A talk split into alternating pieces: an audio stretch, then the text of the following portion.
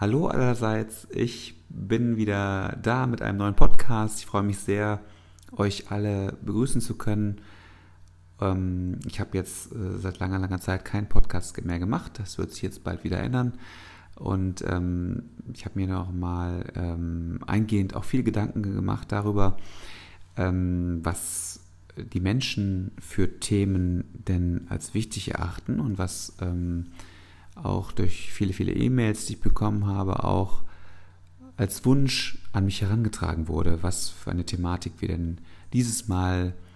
bearbeiten sollten oder ein bisschen näher drauf schauen sollten. Und ähm, ich möchte heute das Thema von Adoptionskindern aufgreifen. Ich habe eine interessante E-Mail bekommen ähm, von einem Betroffenen, der mir seine Thematik beschildert hat und ähm, möchte die heute in meinem Podcast verarbeiten. Und eingehend möchte ich ähm, einen wunderschönen Satz von Dr. Med Wolf-Jürgen Maurer zitieren, der einmal gesagt hat, dass eines der größten Hindernisse bei der Bewältigung von Ängsten ist die Angst vor der Angst. Solange Menschen denken, der Ursprung der Angst läge außerhalb von ihnen. Diesen Satz finde ich sehr spannend und auch sehr interessant und wunderschön geschrieben, denn ähm, alles, was wir an Ängsten mit uns herumtreiben, ähm, haben oft auch den Irrglauben in uns, dass wir glauben, dass diese Angst von außen in uns hineingetragen wird. Beziehungsweise, dass diese Angst von uns, die wir innerlich verspüren, von außen kommt. Und im Grunde genommen ist es eher so, dass wir unsere Ängste, die wir in unserer Entwicklung, in unserer Biografie erlebt haben, in uns tragen und dass diese Ängste in uns wirken und vieles bewirken. Und ich möchte heute die Bindungsangst besprechen und vor allen Dingen, wie sie adoptierte Kinder, die früher als Kind adoptiert worden sind und die jetzt vielleicht auch erwachsen sind, ähm, dass dort eine ständige Hemmung in ihrem Leben ähm, vollzogen wird und diese Hemmung in ganz vielen Bereichen eigentlich zutage treten und diese Menschen auch sehr darunter leiden. Es ist so, dass viele adoptierte Menschen, die in der Kindheit von Eltern zurückgelassen worden sind, abgegeben worden sind und ähm, vielleicht in Pflegefamilien aufgewachsen sind oder adoptiert worden sind, natürlich sehr viel Traurigkeit und Verzweiflung in sich tragen und ähm, später natürlich auch sicher auch die Wut, die ähm, nochmal rückblickend auf das Ereignis, warum denn Eltern ein Kind zurücklassen oder abgeben, dann natürlich auch die Fragestellung für die Betroffenen auch sich erwirkt, dass sie Wut entwickeln auf das, was geschehen ist weil auch diese Wut auch darum begründet ist, oft, dass man verzweifelt ist und Traurigkeit besitzt. Und gegen, dieses, gegen diese Situation im, im späteren bzw. im früheren Leben, Entschuldigung, äh, natürlich auch nichts ausrichten konnte und man hilflos dieser Situation auch ausgeliefert war. Und es ist heutzutage sehr, sehr schwierig, dass diese Menschen, es ist nicht durchgängig der Fall, aber sehr oft, dass diese Menschen in Partnerschaften oft, dem Partner nicht vertrauen können oder den engsten Freunden oder aber auch hm, der Familie, der eigenen Familie. Und da ist wirklich dann auch sehr viel Misstrauen im Spiel und Vorsicht im Spiel oder aber auch Zuneigung selbst an sich zu zeigen oder diese Zuneigung eben auch von anderen Menschen ähm, zuzulassen. Es ist auch oft ein Hergehen mit großer, tiefer Ablehnungsgefühle, die da eine Rolle spielen. Ähm, und das wirkt wirklich in diesen Menschen, dass sie sich oft auch abgelehnt fühlen oder immer wieder auch ähm, Zweifel hegen über die über die Stabilität der Beziehung und die, über die Stabilität der Freundschaft. Und es ist dann so, dass auch diese Menschen oft dann auch selbst schnell merken, dass eher die Angst aus ihnen spricht als reale Situationen und Gegebenheiten. Und dass all gegenwärtige Gefühl ist eigentlich, dass ähm,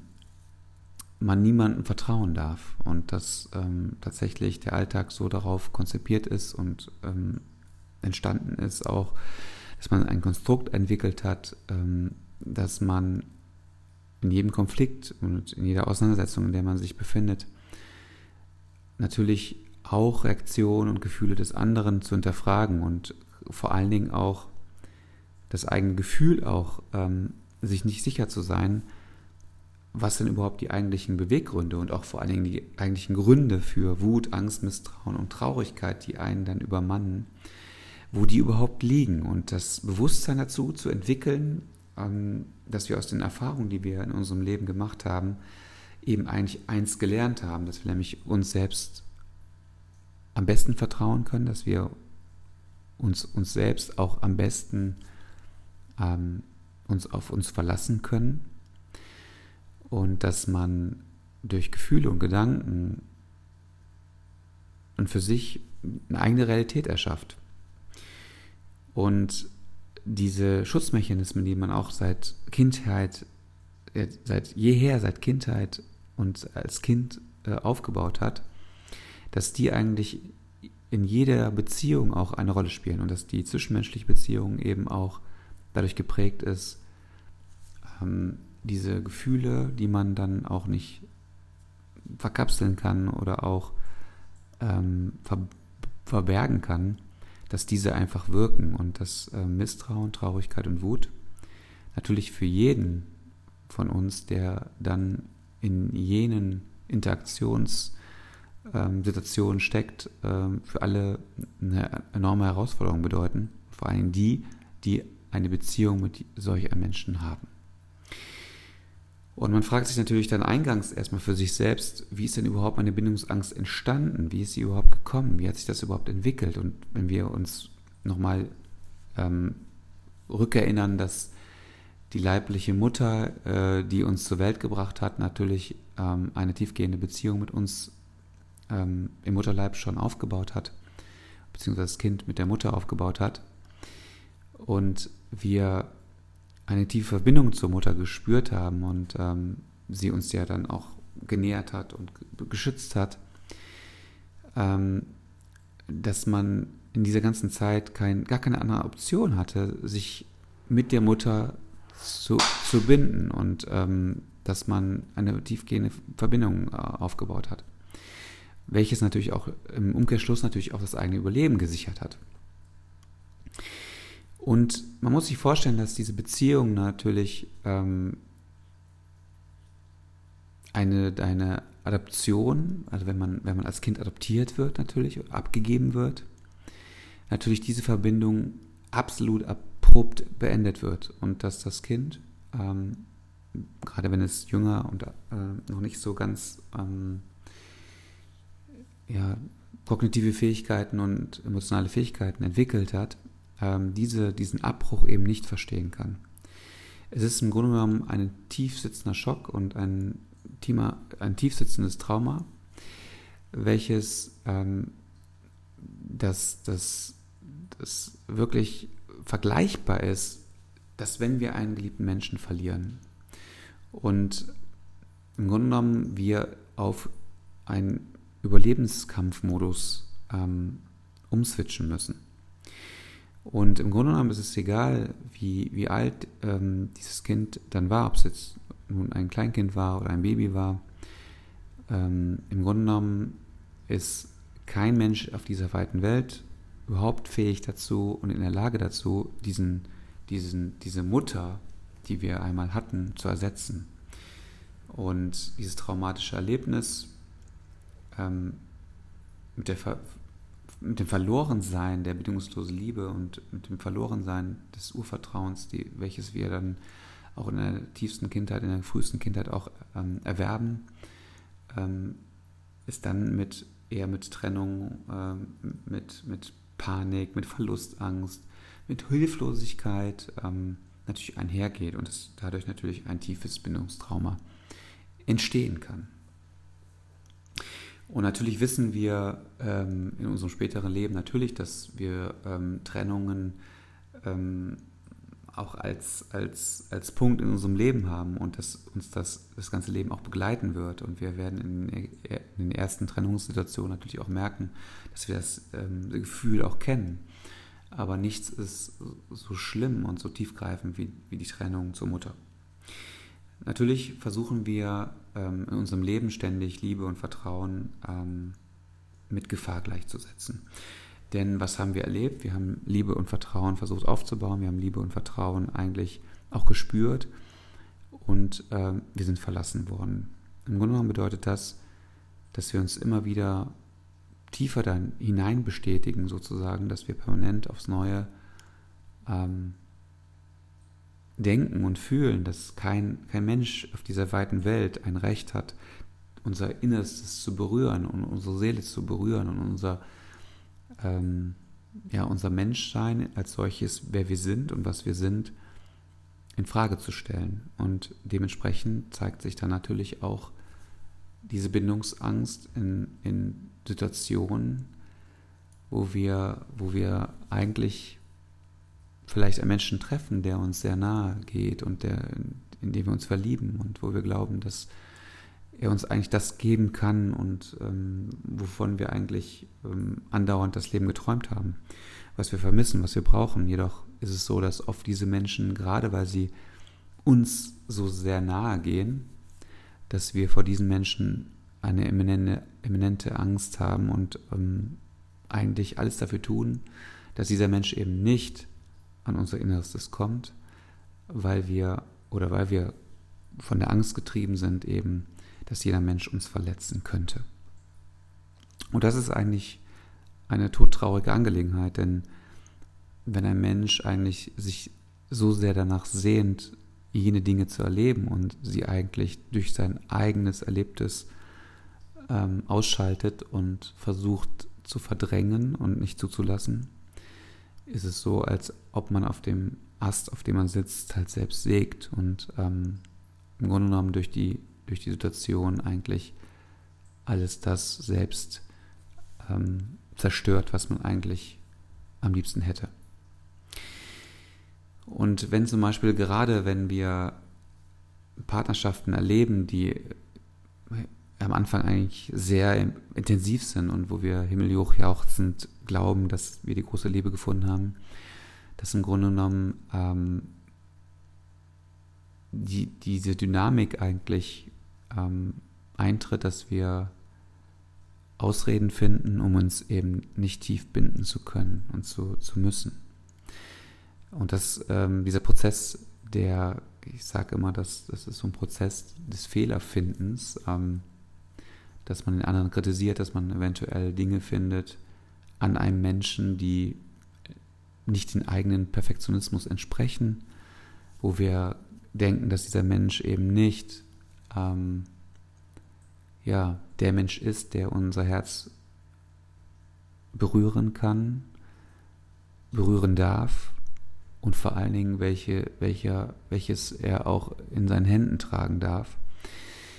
dann tun wir alles dafür, dass diese Partnerschaft sehr schnell zu Ende geht, weil wir den Grund nicht verlieren wollen, ähm, einen Grund zu finden, zum nächsten zu gehen.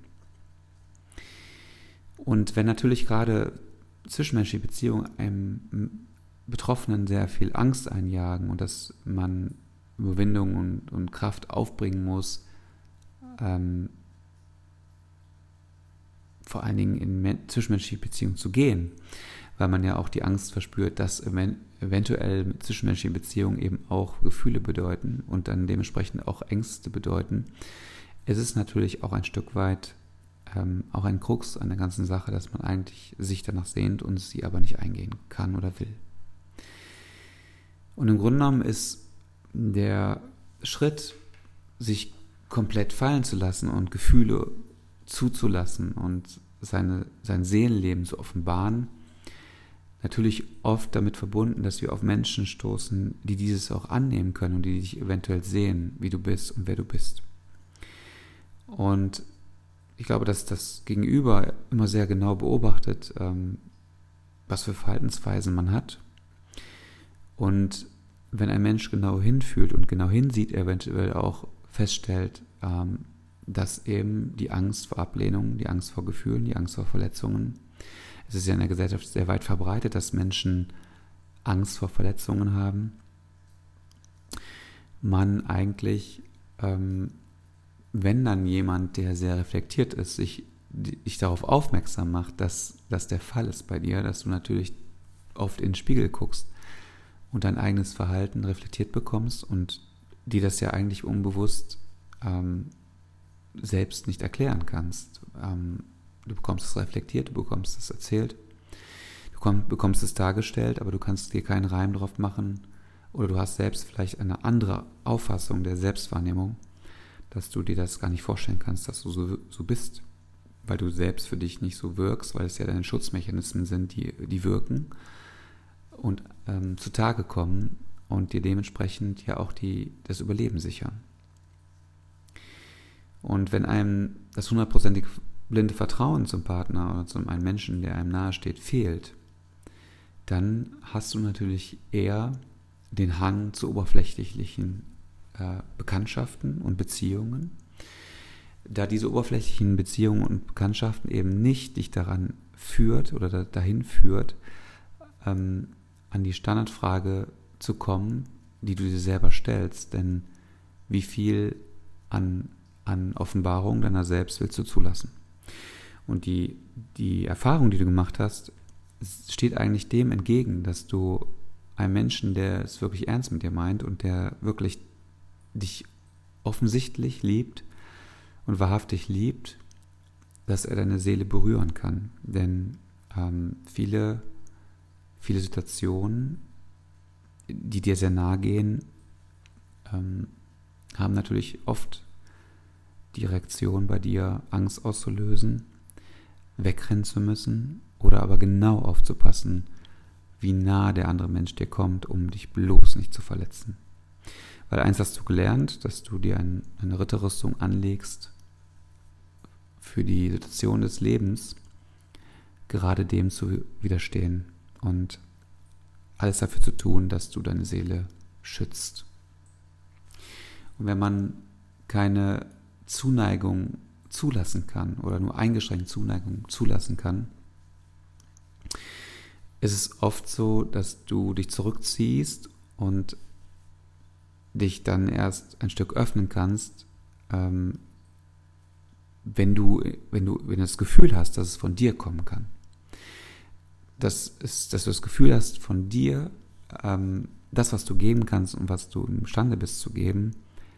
eben loslassen kannst.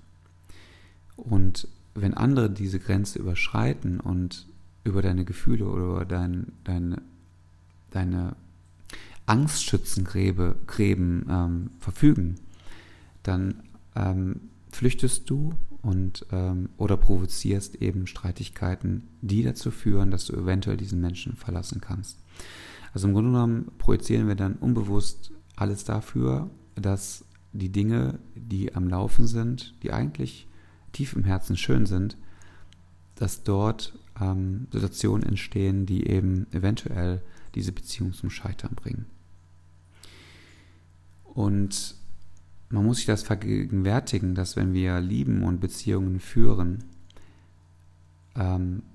dass wir natürlich alles wollen, aber nicht diese Beziehung zum Scheitern bringen wollen. Aber im Grunde genommen tun wir alles das dafür, unbewusst, dass es dazu führt. Und viele Menschen, die uns begleiten in diesem Leben, ähm, die eventuell solche Menschen kennenlernen, die davon betroffen sind, ähm, geben nach gewisser Zeit auf, weil sie sich zurückziehen, weil sie selbst verletzt sind, weil sie selbst sich nicht gesehen fühlen, weil sie selber sich die Frage stellen, hat dies, was ich tue, denn Sinn? Entliebe ich mich? Ähm, laufen meine Energien in eine Richtung, die nicht gespiegelt werden und die nicht zurückkommen? Und diese Menschen werden sich nach einer gewissen Zeit die Frage selbst beantworten können, denn sie sehen keinen Fortschritt sie glauben oft Fortschritte zu sehen, aber sie gehen dann oft dann wieder nach hinten los und ähm, fangen von vorne an. Und kein Mensch dieser Welt kann oft Bindungs- oder Verlustängste in, in seiner Reaktion verstehen, weil dann würde es das ja voraussetzen, dass der Betroffene darüber reden kann und sie verbalisieren kann. Und im Grunde genommen, dass der Betroffene sich einfach wirklich bewusst werden muss, das ist jetzt ein Tipp wirklich von mir, dass er sich bewusst werden muss, dass du nicht deine Gedanken und Gefühle bist, sondern diese Gedanken und Gefühle sind aus Situationen entstanden, die natürlich tief in deiner Kindheit vielleicht zurückliegen. Und dass die Gedanken und die Gefühle nicht die Realität widerspiegeln. Das ist ganz wichtig. Nochmal, dass die Gedanken, Gefühle, dass du das nicht bist, sondern die Gedanken sind nicht die Realität, in der wir uns bewegen. Es sind eher die, die Mechanismen, die schützend kreiert werden von jemandem, weil wir eben unsere eigene Wahrheit in uns tragen, weil wir, weil wir unser eigenes Leid, was wir erlebt haben, nicht geliebt zu sein, dass, dass wir nicht wertvoll sind, dass wir nicht sicher sind, dass sie daraus entstehen und daraus entstehen diese Gedanken und Gefühle. Und das muss man sich vergegenwärtigen, dass diese Gedanken, Gefühle hervorrufen. Und dass Gefühle natürlich auch Gedanken hervorrufen. Und das ist eine Koexistenz, die natürlich eine nicht gute Mischung darstellt. Und die Heilung, die Heilung und dass sie eintritt und dass man sich besser verstehen kann, ähm, ist natürlich der Weg zu einer professionellen Therapie, ähm, dass man wirklich auch ein erfülltes Leben, ein lebenswertes und liebenswertes Leben führen kann. Und natürlich ist es auch wichtig, auch mit neuen Affirmationen sich selber zu unterstützen, dass man seinen Selbstwert unterstützt, dass man seine Glaubenssätze hinterfragt und überlegt, in welcher Realität möchte ich leben? In welcher Lebensrealität möchte ich in andere Beziehungen gehen? In welcher Lebensrealität möchte ich mich, mich bewegen und möchte ich, möchte ich Koexistenz mit, meinem, mit meiner Seele und meinem Körper eingehen? Und wenn wir uns bewusst werden, dass wir nicht, das hat viel mit Schuld zu tun, nicht schuld sind für das, was geschehen ist, und dass wir sehr wohl lebenswert und liebenswert sind, dass wir, dass wir wertvoll sind, dass wir geliebt werden, dass wir wirklich fähig sind, Selbstliebe zu erfahren und vor allen Dingen es zuzulassen, dass andere uns lieben und es nicht andauernd zu hinterfragen, warum uns andere lieben. Und das ist nämlich oft der Fall, dass die Menschen sich sagen oder im Grunde genommen Haken dahinter setzen, weil sie sagen, das kann ja nicht sein, dass er mich so liebt, wie ich bin. Denn es war eigentlich immer so, dass meine Mutter mich nie so geliebt hat, wie ich war, sonst hätte sie mich ja nicht abgegeben. Und das ist ein ganz wichtiger Punkt, dass wir uns vergegenwärtigen, dass wir uns hier in einer stetigen Entwicklung befinden und dass wir unsere Affirmationen und Achtsamkeitsübungen oder Meditation, je nachdem, ähm, wer was favorisiert, wirklich stetig leben. Und dass wir uns dadurch stetig weiterentwickeln. Und dass wir immer einen Schritt weit auch in die Richtung gehen, dass wir uns selbst annehmen, so wie wir sind und uns auch selbst verzeihen, dass wir uns vielleicht oft, ja, ich würde sagen, auch nicht gut auf uns aufgepasst haben, dass wir uns selbst nicht geliebt haben, dass wir selber nicht uns angenommen haben mit dem, was wir sind und wer wir sind. Ich wünsche allen eine wunderschöne Zeit und ähm, ich hoffe bald im neuen Podcast.